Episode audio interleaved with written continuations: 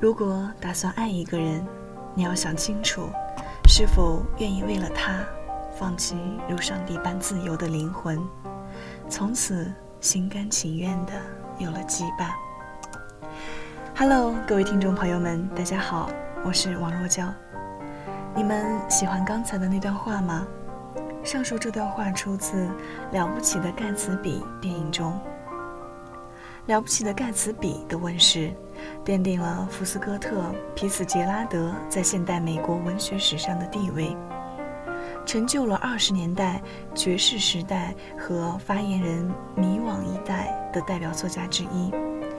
二十世纪末，美国学术界权威在百年英语文学长河中选出一百部最优秀的小说，《了不起的盖茨比》高居第二位。并多次搬上荧幕和舞台。今天，就给大家来推荐这部电影《了不起的盖茨比》，是一部以二十世纪二十年代的纽约市及长岛为背景的中篇小说。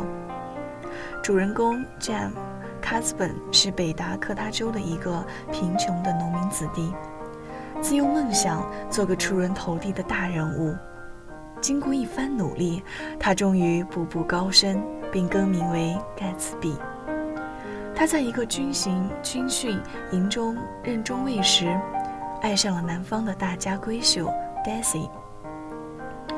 可是，当他带着军功勋章在战争结束后从海外归来时，Daisy 已嫁给了一位来自芝加哥的体格健壮、极为富有。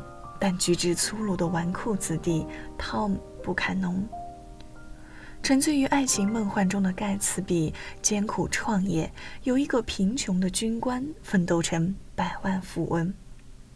他在长岛西瑞买下了一幢豪华别墅，与住在东瑞的布坎农夫妇隔海相望。他的府邸每晚灯火通明，成群的宾客饮酒纵乐。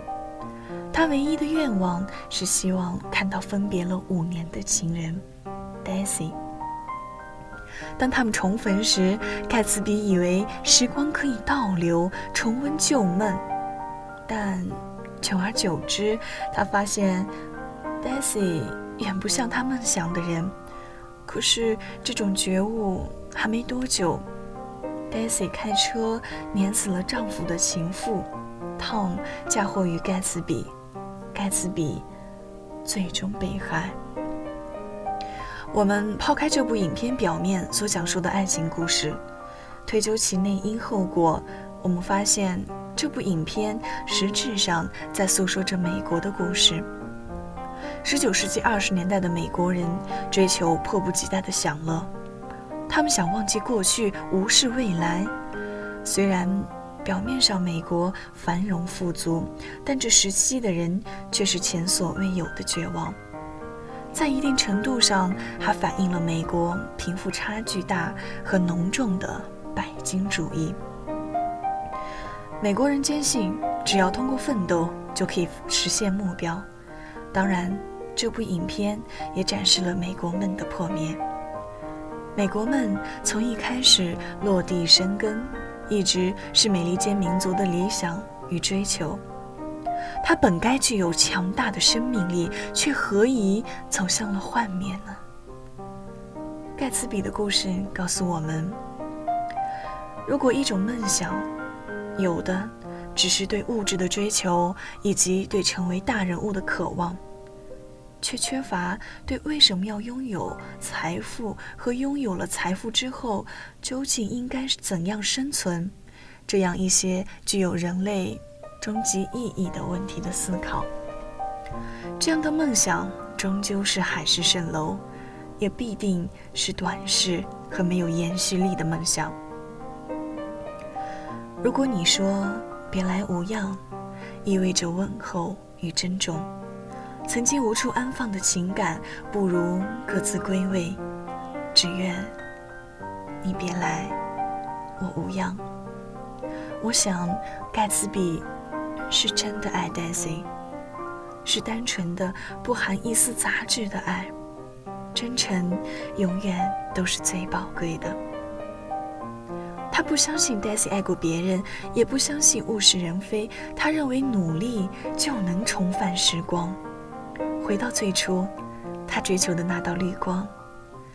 依稀 Daisy 还是那个娇俏女郎，与他在宴会拥吻，盛情地为他开放。他沉醉于那种快乐，并且一直追寻，哪怕失去一切。就如影片最后说道：“于是我们奋力前行，逆水成舟，直到回到美好纯真的往昔岁月。”少年贪玩，青年迷恋爱情，壮年积极于成名成家，暮年。安于自欺欺人，人寿几何？顽铁能炼成的金晶，能有多少？我们曾如此渴望命运的波澜，到最后才发现，人生最曼妙的风景，竟是内心的淡定与从容。